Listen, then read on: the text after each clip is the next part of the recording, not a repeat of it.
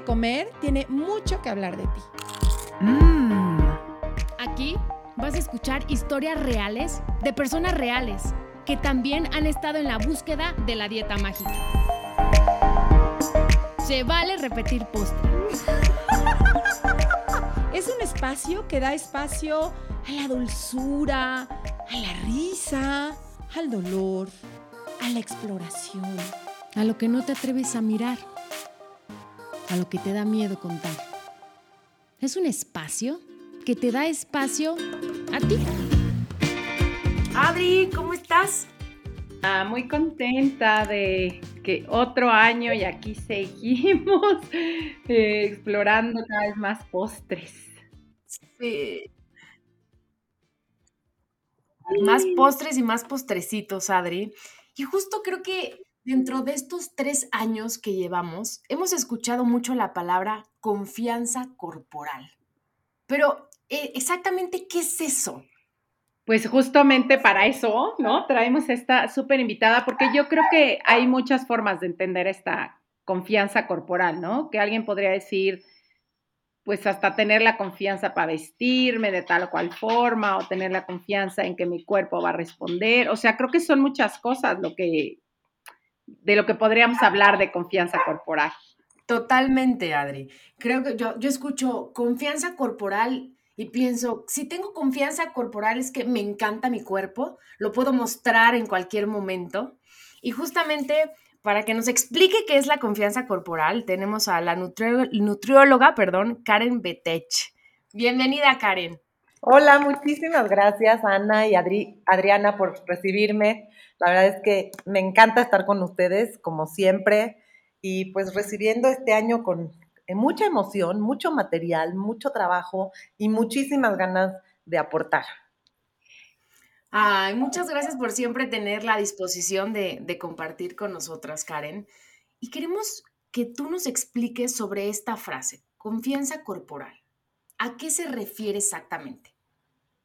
Pues mira, la confianza corporal, especialmente en el, en el ramo donde yo trabajo, la nutrición, está muy conectada a la imagen corporal, a sentirte bien con cómo te ves. Eh, y va muy de la mano, va muy ligada a tu apariencia física, a tu imagen corporal, pero también a tu autoestima, a cómo te sientes tú desde adentro. Entonces yo he visto que muchas de mis pacientes, cuando vienen al consultorio, lo primero que piden es que quieren bajar de peso. Pero si les preguntas un poquito más allá, una pregunta tras otra, al final del camino lo que están buscando es ser aceptadas, es sentirse bien, sentirse bien con su cuerpo, sentirse bien con su ropa, con su imagen. Entonces, creo que la confianza corporal va muy ligada a la imagen corporal y a la autoestima que tienes y, cómo te percibes a ti misma. Oye, Karen, pero ahorita justo, ¿no? Que, que oía esta, esto que nos dices, pues está grueso porque el, pareciera que lo importante y, y, lo que pesa de pronto de no estar contentos con nuestro cuerpo, no es nuestro cuerpo en sí, o sea, no es que digas, es que mi brazo no se puede mover o es que mi pierna hoy amaneció queriendo ser espalda es simplemente, bueno, no simplemente, porque es bastante complejo, no se ve como se debería de ver, ¿no? O sea, y, cuando preguntas de veras, ¿por qué? Es que no estoy a gusto con mi cuerpo.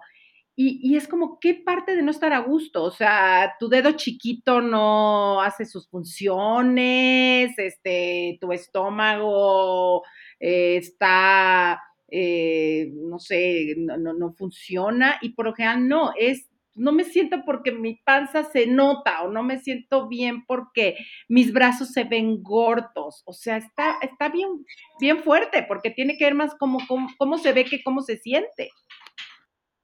Totalmente. Se, se, lo recriminan más en cuanto a su imagen, en cómo se ven desde afuera y cómo se ven en el espejo del otro y en el espejo propio. ¿Con qué lentes se están mirando? ¿Con qué lentes se están observando a sí mismas? O nos estamos observando a sí mismas y, con qué lentes nos ven los otros, qué nos devuelven los otros. Mucho de la autoestima y de la imagen corporal se construye justamente a partir de las primeras convivencias que, que tuvimos en la infancia con nuestros padres, ¿no? Especialmente la madre, con nuestros hermanos, con nuestros amigos de la escuela, los abuelos, los tíos, esos comentarios que nos hacían sobre nuestra personalidad, sobre nuestra imagen, se nos van quedando grabados y aunque no lo creas, sí tienen un efecto muy, muy permanente.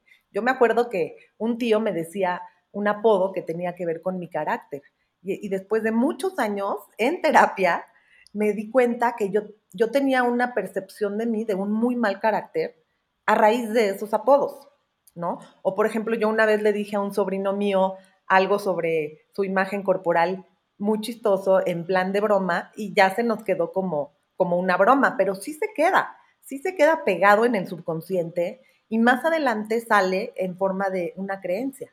Entonces, sí, esa imagen corporal, esa insatisfacción que tenemos, nos roba confianza corporal, que es el tema del que estamos hablando hoy. Y por eso es que yo trabajo mucho con mis pacientes para que trabajen en la persona interior, en lo que eres, en lo que haces, en lo que aportas en lo que vales, en tu persona, más allá de cómo te gustaría verte y verte perfecta. Porque no hay, no hay final, ¿eh? No, no acabas. O sea, cuando estás insatisfecha con tu imagen corporal, no terminas de estar satisfecha nunca. Pase lo que pase, hagas lo que hagas.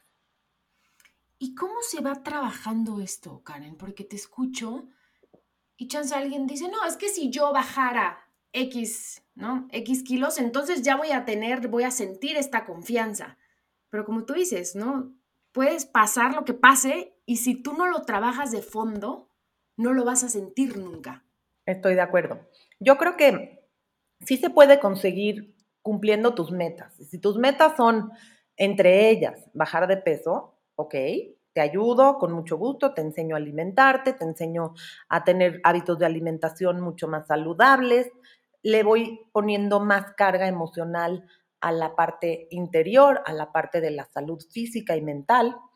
Y vamos trabajando también en, compañía con terapeutas, psicoterapeutas, psicoanalistas, para que trabajen en sus, en sus miedos, en sus creencias, eh, en esas partes que las hacen sentir insuficientes, no aceptadas, eh, no lo suficientemente delgadas. Y hablando de la delgadez, vamos, les voy explicando un poco eh, que el, ideal de delgadez es una construcción moderna. Si tú te fijas, hace muchos años, históricamente, eh, no había un ideal de delgadez. Históricamente eh, se, se, aplaudía o se buscaba tener un cuerpo robusto. ¿sí? Tener un cuerpo robusto, un cuerpo grande, era señal de riqueza y de bienestar era, quien mejor sobrevivía a las pandemias, a la hambruna, a todos los, problemas ambientales y, y sociales. Iba a poder ser madre, ¿no? También es como... Claro, la fertilidad, por supuesto. Una madre, una madre robusta, una mujer robusta tenía más posibilidades de tener fertilidad. Pero esto cambió a mediados del siglo XX, del siglo pasado. Las modelos eh, que se empezaban a exhibir eh, en, las revistas, en, las pasarelas, en, los maniquís, eran cada vez más delgadas, hasta que llegó un punto en que la delgadez extrema se volvió la norma. Entonces, esto provocó que la mayoría de las mujeres que veían revistas donde aparecían modelos muy delgadas, se empezaron a sentir muy insatisfechas con su cuerpo y esto aumentó los casos de trastornos de, conducta alimentaria, que antes no eran tan comunes. Sí existían, desde la época de los griegos, de la antigua Grecia, sí se menciona a la anorexia eh, nerviosa, pero no era tan común como a partir del de, eh, siglo pasado, que la delgadez empezó a volver el tema central. Y qué fuerte em, porque pareciera que, como decía hace no, como, como esto no para, no para, no para. Eh, parte de las recomendaciones que tú pudieras hacer sería empezar a mirar como más, más cuerpos, como eh, empezar a mirar a lo mejor páginas, no sé, yo sigo una bien bonita, la verdad se me fue el nombre, pero es una fotógrafa padrísima, que toma unas fotos preciosas como a todo tipo de cuerpos, desde viejitos, eh, pero a lo mejor, no sé, con una eh, capacidad diferente.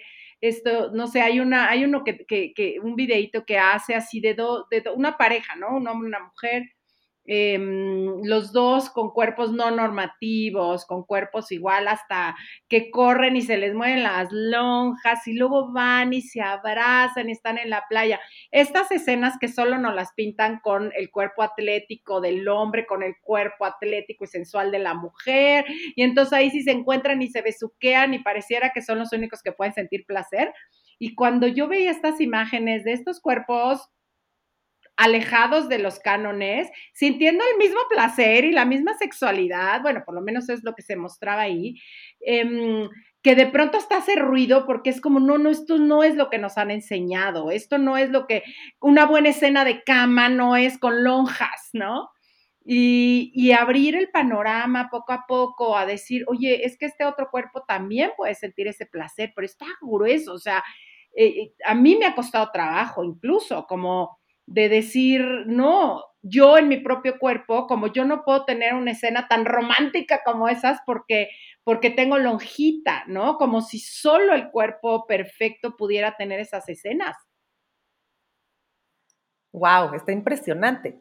Me viene a la mente el estereotipo que, que se tiene, si tú buscas imágenes sobre cuerpos grandes, sobre obesidad, en cuestión de sobrepeso, y tú quieres hacer algún anuncio con una imagen de una persona en un cuerpo grande, te vas a encontrar que todas, si no es que de verdad, todas las fotos que, encuentres van a ser personas comiéndose una hamburguesa, personas tiradas en el sillón, tiradas, o sea, no sentadas, tiradas en el sillón viendo la tele, personas tiradas en la cama tristes. No hay imágenes de personas en cuerpos grandes o con obesidad o con sobrepeso haciendo lo que tú y yo hacemos todos los días, ¿no? Lo, cotidiano. Hay muy pocas imágenes que validan que puedes tener un cuerpo de cualquier talla y hacer las mismas actividades que hace cualquier otra persona. O sea, obviamente sí, les, hay, hay más dificultad para hacer algún deporte, sí es cierto, pero ¿cuántas veces no hemos visto en páginas incluyentes personas de cuerpos grandes haciendo ejercicio, bailando ballet, eh, brincando la cuerda, ¿sí? O sea, claro, les va a costar más trabajo porque tienen que cargar mayor peso. Claro. O sea, pero, pero sí hay un estereotipo, sobre todo hacia los cuerpos de mayor tamaño. Entonces, esa asociación negativa de que estar gordo es estar tirado en el sillón comiendo hamburguesas, viendo la tele, ha provocado que también, y por otro lado, que la delgadez es tener placer sexual, ser aceptada socialmente, ser feliz, tener tu casa limpia, todo recogido. Este, estás asociando la delgadez con temas positivos o eh, deseables y estás asociando la obesidad con temas negativos e indeseables. Entonces el mensaje que estás mandando obviamente le pega directamente a la imagen corporal, a la autoestima y por lo tanto a la confianza corporal. Entonces, lo, razonable en este caso es que, pues, los propósitos de Año Nuevo consistirán en quiero bajar de peso y verme espectacular, porque creemos que ahí está la raíz y la solución a nuestros temas de aceptación y confianza corporal. ¿Sí? Porque eso es lo que el espejo social nos está devolviendo y lo que nosotras mismas estamos eh, apoyando y aplaudiendo. Entonces, tenemos que, ¿cómo se resuelve esto? Generando la información desde adentro, desde construir nuestra confianza corporal a partir de lo que yo soy, de lo que yo valgo, de lo que yo aporto, de, mi simple existencia, no de mi imagen corporal, no de cómo me veo. No, sí, claro que me voy a arreglar y me voy a querer sentir bien eh, y me quiero ver bien, pero no baso mi autoestima y mi valor personal solamente en mi, en mi imagen exterior. ¿Y cómo se podría empezar a hacer esto? O sea, como, como porque entiendo todo el, concepto y claro, estoy totalmente de acuerdo con él, pero como, como en acciones, o sea, tú, por ejemplo, ¿qué, ¿qué dinámicas les podrías decir que hagan? No sé, que escriban, que, no sé, ¿qué, qué podría ser? Pues mira, hay una dinámica que tomé de un autor que habla mucho sobre imagen corporal.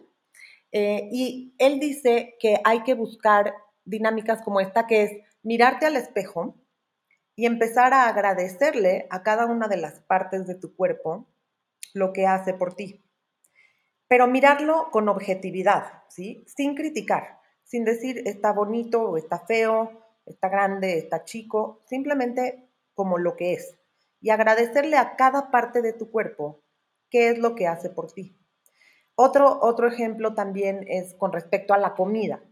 Quitarle a la comida los eh, títulos o las, las, etiquetas de tache o palomita, ¿no? Buena o mala.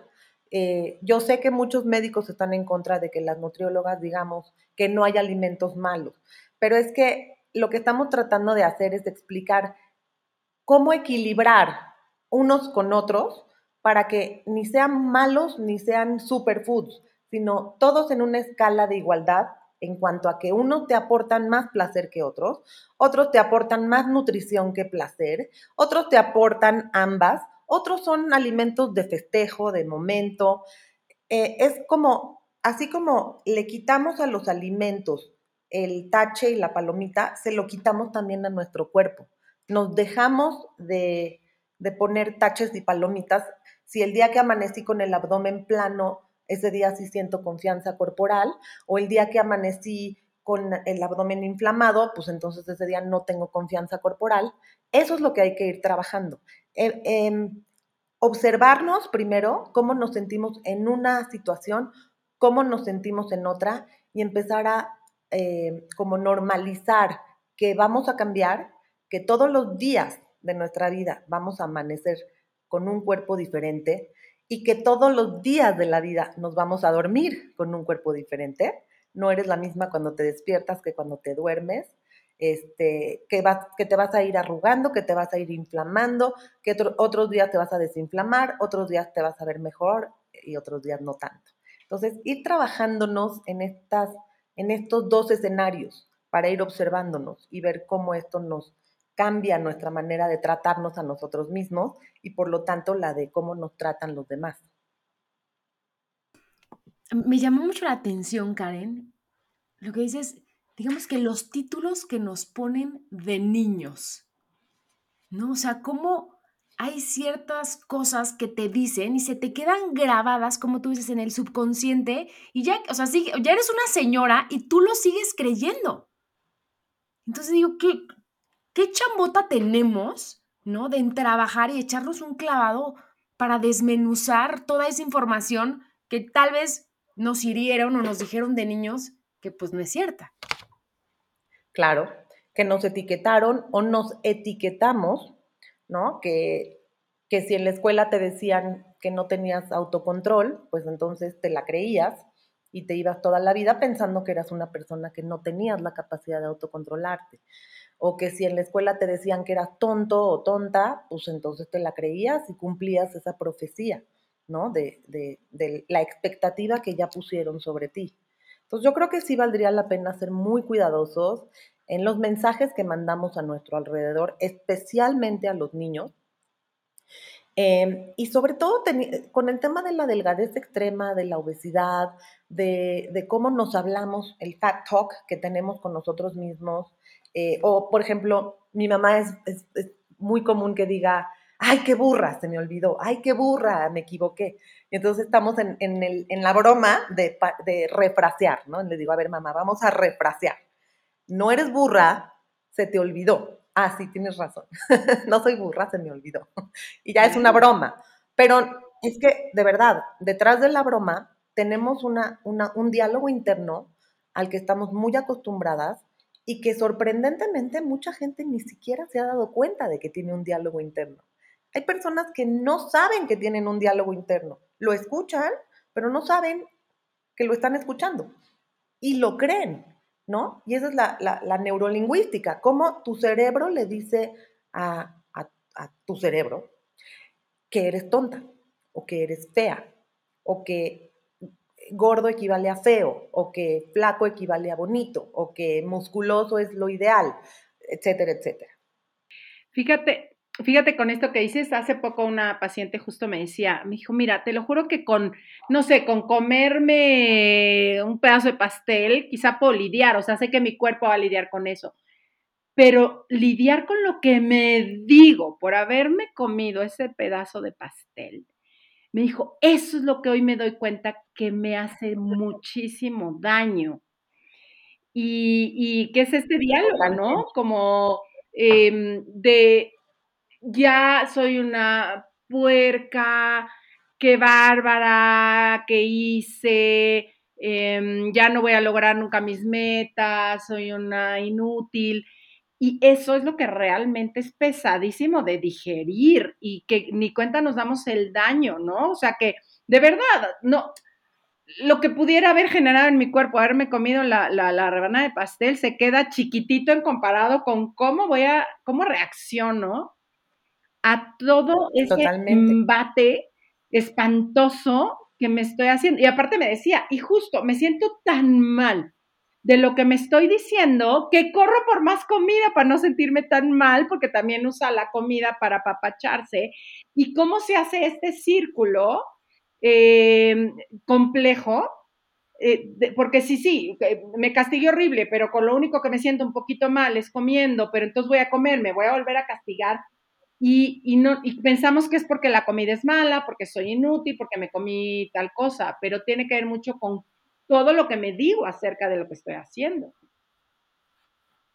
Exacto, así lo estás diciendo y lo veo en mis pacientes directito, ¿no? Y, y no solamente en la consulta, en la vida, en la familia, en, en mi propia casa, ¿no? Si yo antes te decía, esto no es bueno que lo comas, no comas tantas papas, este, te va a doler la panza, las papas tienen mucha sal, tienen mucha grasa, etcétera, estás provocando eh, una culpa terrible a la persona que se lo está comiendo, estás sembrando una idea fija, una creencia fija de que las papas son malas o el refresco o lo que tú quieras. Y entonces la relación que va a tener esa persona con su manera de comer va a ser muy negativa. Va a ser mucho peor la culpa que siente y el círculo negativo en el que va a entrar por haberse comido ese alimento supuestamente malo, que lo que el alimento le pueda dañar. Porque el alimento no es veneno, ¿ok? Aunque sea un alimento de bajo valor nutricional o conocido como chatarra, no es chatarra, es comida y al final del día te, da placer, te da otras cosas que no necesariamente te nutren, pero te dan eh, otras, otras formas de satisfacción que también son muy importantes. Que hay que equilibrar, por supuesto, no te, no te puedes pasar la vida entera comiendo pura comida eh, no nutritiva, pero tampoco la puedes poner en el lugar del diablo, porque entonces ese círculo negativo de culpa y recriminación y soy lo peor y ahora me voy a ver mal y, me va a hacer daño, pues entonces vas a acabar peor. Definitivamente el alimento que te comiste no te está haciendo daño, tu cuerpo lo sabe metabolizar y lo sabe equilibrar. Y si tú le das a tu cuerpo todos los demás nutrimentos, la actividad física, la salud mental que necesitas, esas papas o ese refresco no te van a dañar tanto como lo que crees. O sea, eh, hemos satanizado las creencias, hemos satanizado los alimentos de bajo valor nutricional, hemos satanizado la obesidad, sí, claro que la obesidad es un problema severo, la diabetes, la mala alimentación eh, a largo plazo produce muchos problemas metabólicos, pero no es un tema de satanizarlo, es un tema de explicarlo de una manera compasiva comprensiva y mediante el diálogo y mediante la comprensión llevarte a un mejor lugar donde tus hábitos apoyen tu estilo de vida y donde si te sales tantito de la raya no sea el fin del mundo. No es el fin del mundo, no eres una mala persona, no tiene que ver con un valor moral. Híjole, suena, suena muy fácil, Karen, pero qué difícil, ¿no? no, no, es fácil, no es nada fácil. Es un trabajo, ¿no? O sea, es un trabajo que hay que echarse, porque como tú dices, o sea, si desde niños nos, vienen diciendo qué alimentos son buenos y cuáles los tenemos satanizados y solamente, ¿no? En algunas ocasiones puedes comer esto, ¿no? Y entonces uno se va a hacer ciertas ideas y luego creces y las redes sociales, ¿no? Y el, el, ¿cómo se llama? La sociedad gordofóbica donde vivimos, es una gran, gran, gran chamba.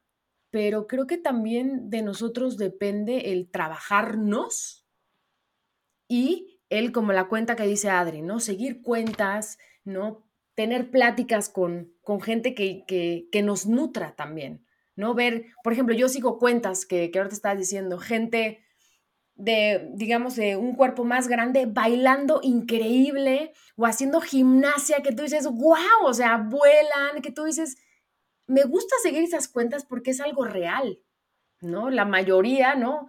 O sea, hay que, ver lo que la gente real somos y queremos hacer, porque si nos encasillamos en los cuerpos eh, esbeltos y que solamente ellos pueden ser felices, pues creo que la pasamos muy mal en la vida. Definitivamente. Mira, eh, ahorita eh, que lo decías, me quedé pensando también en un tema muy importante, que es eh, la discriminación que sufrimos como mujeres en el aspecto de nuestra figura. hay estadísticas que demuestran, es más, te la voy a leer ahorita, que una mujer tiene 16 veces más probabilidad de ser discriminada por tener un peso alto que un hombre. ¿ok? Y esto, este, ellas reportan haber sido discriminadas por su exceso de peso en el campo laboral, incluso han recibido un menor sueldo que sus contrapartes en peso promedio. Entonces, aquí, eh, ¿por qué me acordé de esto? Porque nosotras mismas somos las que tenemos que salir a nuestra propia defensa. Yo he trabajado en grupos, obviamente no voy a decir cuáles, pero sí he trabajado en grupos en donde nos han pedido que las personas que trabajemos ahí tengamos un peso eh, adecuado o una figura adecuada. Porque si lo que estamos ofreciendo es salud nutricional, salud eh, médicamente hablando, eh, no, no es congruente que las que trabajemos ahí tengamos cuerpos más grandes.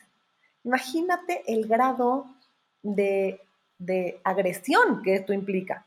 Porque tú puedes ser una, un profesionista muy eficiente, una secretaria ejecutiva muy eficiente, una médico muy eficiente y tener el cuerpo del tamaño que lo tengas. Entonces aquí lo difícil no es lograr la salud, no solamente la salud en todas las tallas, que eso también es ah, complicado de hablar, sino lograr la confianza corporal en todas las tallas. Y entonces, nuestros propósitos de año nuevo, en vez de ser me quiero ver como ella o, quiero verme como cuando antes de tener hijos o me quiero ver perfecta, de acuerdo a los estándares de perfección, nuestro propósito sería quiero tener la confianza corporal en el tamaño de cuerpo que tengo ahora. Eso es lo que queremos. Verdaderamente el fin último es esa confianza corporal, todavía más allá de la imagen y más allá de la aceptación. Pero ¿cómo vamos a lograr eso si el espejo social y laboral nos devuelve lo contrario y nos dice, tú no me sirves si no te ves como tengo, como necesito que te veas, si no aparentas lo que necesito que aparentes. Qué fuerte. Fíjate que, y la verdad no tengo las cifras así como muy, muy, muy, muy claras, pero recuerdo haber escuchado, por ejemplo, que una mujer de raza negra con sobrepeso, que es, eh, ¿no? El grado de discriminación que sufre es enorme, cómo tenía tendencias, no sé, a lo mejor a enfermedades autoinmunes, ¿no? O a cierto tipo de enfermedades que decían, claro, es que es por gorda, o por, y no, la verdad era por todo el, estrés y el sufrimiento que venía a partir de ser tan discriminada. Y y entiendo, yo sí eh, creo que hay que hacer cambios afuera, que hay que aprender a hacer cambios también desde dentro, desde poderme, como tú decías ahorita, defender.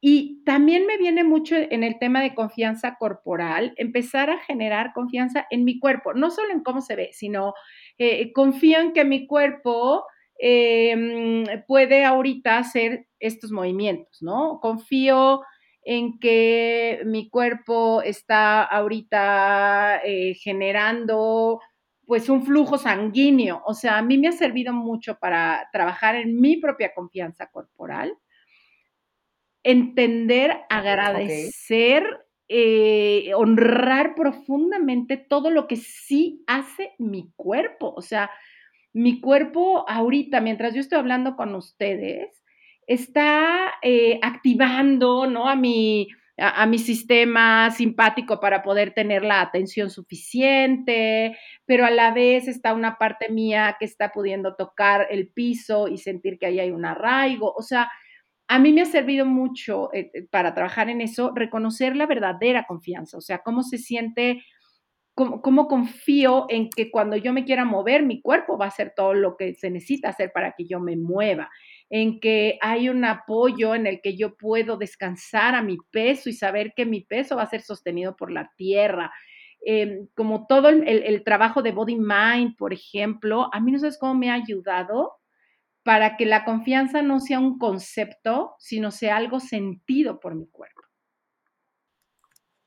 Me encanta, me encanta porque justamente eh, creo que es de lo que hablas en tus talleres y es súper importante que, tengamos esa capacidad de reconciliarnos con nuestro cuerpo, con nuestra niña del pasado, con el aceptar que no vamos a cumplir las expectativas de los demás, que primero estoy yo para mí y a partir de mí entonces puedo ofrecerle al mundo las maravillas que puedo ofrecer, porque este cuerpo que cada uno tenemos, que cada una tenemos, es un cuerpo perfectamente funcional, sea como sea.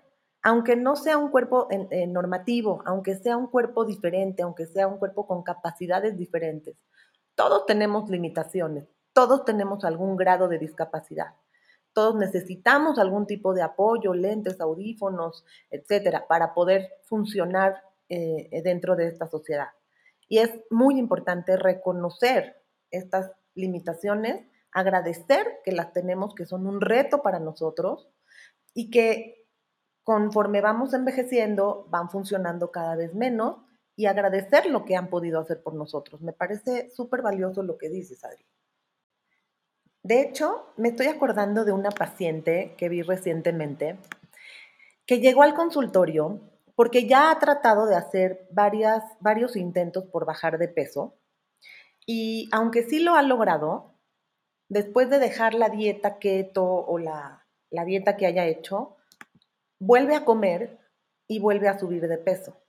Entonces, eh, en algún punto de su vida, eh, pacientes como ella se han hecho liposucción, lipectomía, tratamientos de radiofrecuencia y quedan ya con un cuerpo eh, que podrían estar bastante satisfechas, basadas en la norma de lo que hoy es la belleza, la delgadez, etcétera con una gran cicatriz, por supuesto, porque queda la cicatriz de las cirugías, pero ya no tiene ese abdomen flácido que le molestaba. Y yo le pregunto, ¿y quedaste satisfecha? Y me dice, sí, pero no del todo. Podría haber quedado mejor, me podrían haber quitado un poquito más. Y entonces me comenta que ahora se le va la grasa a la espalda. Esto es muy común después de las, eh, pues de las cirugías de de cambio en el cuerpo, obviamente los adipocitos, que son las células de grasa, que sí tenemos en otros lados, pues entonces se van a convertir ahora en el lugar a donde se van a almacenar. Pero me enseña, me enseña su espalda y yo no veo lo que ella ve. Sí, seguramente antes se veía diferente y ahora se ve de otra manera con respecto a sí misma. Pero al ojo del otro, eso no se ve. Se ve, hay cosas que solo tú ves de ti, ¿no? Entonces, ahí creo que es muy importante trabajar en ese interior. Sí, ok, vamos a trabajar en tu alimentación, en que llegues al peso en el que te sientas contenta, pero vamos a quitar el, peso emocional del número en la báscula. Vamos a quitar la atención focalizada en cada detalle de tu cuerpo. ¿sí? Vamos a regresar los reflectores y las cámaras a ver hacia adentro. A ver, ¿qué te está moviendo a quererte ver mejor, mejor, mejor y que no, probablemente no hay un lugar en donde quedes completamente satisfecha? ¿En qué otras áreas de tu vida estás experimentando esa insatisfacción que no estás pudiendo ver y que la estás colocando en tu cuerpo? Y ahí es donde entra el terapia, la terapia, el psicoanálisis, ¿no? O sea, los talleres en donde Adriana tú tratas de estos temas, es volverte a mirar, pero hacia adentro y con otros ojos, que no es fácil, no es fácil. Me, acaba de pasar, eh, hace dos días fui de compras con mi hija porque necesitaba una chamarra a ella. Y yo iba en ropa muy casual, como se me antojó, no soy muy especialmente buena en temas de, selección de, de, outfit, ¿no? O sea, no, no le pongo muy, no tengo muy, muy desarrollado el buen gusto para vestir. Entonces iba como sea. Eh, y la verdad sí me sentí muy insegura, porque hace mucho no iba de compras y en el centro de, comercial pues la gente iba vestida a la moda, con la chamarra de moda, con los mayones, etc. Y yo no, ¿ok? Por supuesto que sí afecta. Es muy fácil decir, decir, pero es muy difícil hacer. Es muy difícil mirarnos hacia adentro y decir, yo me siento bien así como me veo. Entonces, al otro día tuvimos que regresar a, recoger otras cosas que nos faltaron y yo ya iba vestida en mi outfit de trabajo, que sí le echo más ganitas, y maquillada, y entonces pues ya me sentía ya más segura de mí misma. Y me di cuenta de esto y lo quería contar el día de hoy. ¿Cómo afecta nuestra imagen por fuera a cómo nos sentimos por dentro? Sí influye, claro que influye. Y hay que estarnos recordando constantemente quiénes somos, cómo valemos. Se vale arreglarnos, por supuesto, y eso nos va a ayudar a sentirnos mejor. Y hay asesoras de imagen corporal, este, Lili Jaime, mucha gente que te puede asesorar. Y, al mismo tiempo trabajar en tu persona, en tu interior. Sí se puede hacer las dos cosas. Sí, justo ahorita que, que mencionabas eso, Karen, ¿qué herramientas utilizaste tú ese día que fuiste de compras con tu hija que te sentiste mal? Bueno, al principio una reacción fue tratar de no verme mucho en el espejo. ¿Sí? Esa fue una reacción. Pero más allá, una herramienta fue como decir, bueno, así me vestí hoy, esto no me define. Y como que puse, centré mi atención en disfrutar el momento, porque hace siglos que no me iba de compras con mi hija, y entonces fue como, un momento de convivencia, como de vamos a, tomarnos un cafecito en algún lado, vamos a aprovechar el tiempo juntas, como ponerle, cambiar el foco de atención y no ponerlo en mi imagen corporal, sino en el momento, en lo valioso de, la situación, en lo divertido, en lo no divertido, porque también es pesado ir de compras, este, en, ver a la gente, en como observar otras cosas que no estuvieran puestas en, la ropa que traía puesta ese día. Y, sabes que ahorita también me gustó cuando decías, porque como que tendemos una tendencia a radicalizar, ¿no? Como, entonces, aceptarme a mí misma es, pues, no sé, digo, espero que nadie se ofenda, pero pues entonces ya, este, pues ni siquiera me rasuro, ni me depilo, ni me eh, maquillo, ni me peino, ni me, porque me tienen que aceptar tal y como soy, ¿no? O me tengo que aceptar tal y como soy. Y, y es ver que hay tantas matices y que puedo ver qué me hace sentir bien a mí. O sea, a mí, por ejemplo, pues sí me hace sentir bien, no sé, traer, eh, pues no sé, maquillar los ojos, este, o me hace sentir bien, no sé, si voy a la playa, pues ir depilada, ¿no? Y traer un bonito pedicure. Y eso no quiere decir que entonces ya este, estoy cayendo en los cánones de la... Pues, a mí me gusta, a mí me hace sentir bien, me hace sentir segura. Entonces, como ver que no nos tenemos que ir a las radicalidades, sino cada quien, ¿no? ¿Con qué me siento bien? Y hay gente que se siente bien poniéndose su suéterzote rico, que entonces no tiene que meter la panza y se puede sentar en cualquier lugar y dice, ay, qué rico, qué sabroso, pues está bien, o sea, no nos tenemos que ir a pelear con, no, no, no, si ya te pusiste maquillajes que no te aceptas a ti misma, no, yo me acepto y me gusto muchísimo y me gusta más cuando traigo una buena base de maquillaje y no se me ven las manchas, ¿no? Y eso, pues para mí no es como estar, ah, entonces ya no me acepto tal y como soy, no, como, como también ver todos los matices, ver esto que nos decías ahorita de, bueno, pues si ya estoy ahí, no me encanté, pues dónde pongo atención y puedo sentir que, em, eh, que platicar con mi hija me está haciendo sentir bien, que voltear a ver cosas. Em, yo esta semana también que pues, me he encontrado con mis pacientes después de estas fiestas y no sabes la felicidad que me da escucharlas decir, en, la verdad la mayoría de ellas, esta vez mi propósito no fue bajar de peso, ¿no? Esta vez pude disfrutar de mi familia. Esta, me dice, curiosamente no me atraganté de todo lo que me atragantaba antes porque hoy no me lo prohibí, porque hoy no me traté mal, porque hoy puedo empezar el año con proyectos y esos proyectos no necesariamente son bajar de peso y, ver que, no, eh, que no tenemos que cambiar nuestro cuerpo para sentirnos bien y también podemos elegir hacer cosas para que mi cuerpo se sienta mejor. O sea, eh, no es otra vez esta radicalidad. Entonces, no hago nada por mí porque entonces ya sí, no, puedo hacer muchos movimientos en pro de mí, quizá moverme más, buscar nuevas formas de, eh, relacionarme con la comida, trabajar, si me pesa el eh, cómo vestirme, pues buscar un asesor, o sea, puedo hacer muchas cosas que no me llevan necesariamente al castigo o a la amenaza de que si no bajo de peso mi vida va a ser un pantano. Claro, me encanta lo que dices y también me pasó lo mismo con mis pacientes, eh, los que, los que tienen trastornos de la conducta alimentaria y que pudieron convivir con sus familias nucleares. Hubo una paciente que de plano me dijo, este año no fuimos con la familia extensa, nos quedamos los cuatro en casa, padres, hermana y ella, eh, y, se sintió muy bien. Ella se sintió muy bien de, de, que el foco de atención no era lo que ella comía, el peso que tenía, la imagen corporal que tenía, que en casa de la familia extensa, siempre cada año era, eh, subiste de peso, te vas a comer todo eso, ay, estás más gordita, eh, estás comiendo mucho, ¿no? Y ahorita no, ahorita fue volver a su origen, a su núcleo, en donde su familia la está apoyando, donde la familia está aprendiendo a no hacer ese tipo de comentarios y no solamente no decirlos, sino cambiar el pensamiento, cambiar la forma de pensar en, en mirarnos desde otros lentes, no desde la imagen corporal. Y con lo otro que decías, también estoy de acuerdo.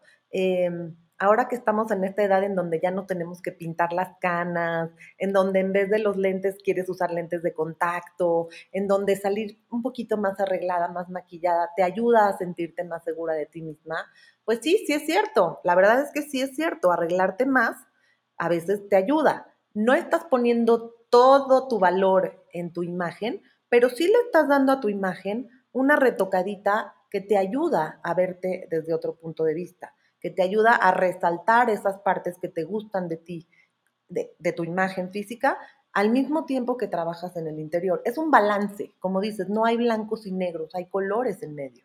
Sí hay grises, pero también hay colores.